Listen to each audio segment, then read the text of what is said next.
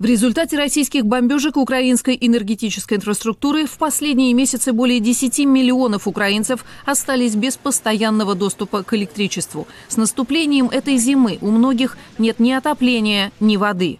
Вот этот энергетический объект в Центральной Украине неоднократно подвергался ударам. Генеральный директор украинского энергетического оператора «Укрэнерго» Владимир Кудрицкий показал «Голосу Америки» одну из его важнейших подстанций. Трансформатор, необходимый для обеспечения электроэнергией миллионов украинцев, был недавно разрушен в результате российских ударов. Россия уже выпустила более тысячи тяжелых ракет и дронов «Камикадзе» по украинской системе энергоснабжения. В основном это были объекты «Укрэнерго», линии электропередач и электростанции. Таким образом, сейчас идет крупнейшая в истории человечества кампания против системы электроснабжения целой страны. Никто никогда не испытывал то, что мы сейчас переживаем.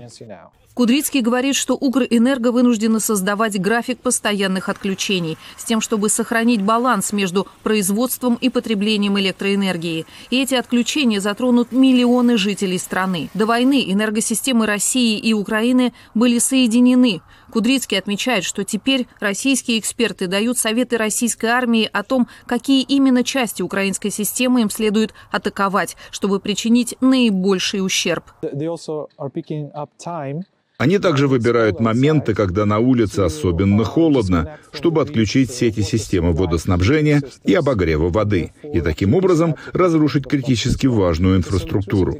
Электросеть является самым главным видом такой инфраструктуры. Без нее больше ничего не работает.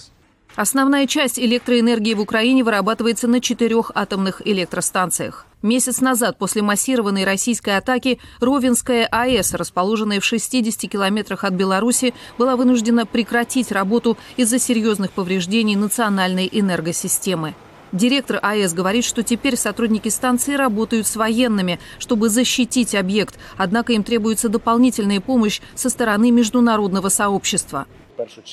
В первую очередь нам нужна защита критически важной энергоструктуры. Главный инженер АЭС отмечает, что ядерная безопасность Украины в интересах всего мира. Из-за ракетного обстрела нам нужно уделять больше внимания безопасности станции. Международное сообщество пришло к пониманию, что ядерная безопасность в Украине – это проблема всего мира, а не только Украины. Президент Украины Владимир Зеленский обратился к президенту США Джо Байдену с просьбой о помощи в защите энергосистемы Украины. По словам украинского президента, шквал российских ракет и беспилотников уничтожил 50% украинской энергосети. И эта критически важная система Украины остается главной целью российских атак. Мирослава Гангадзе, «Голос Америки», Украина.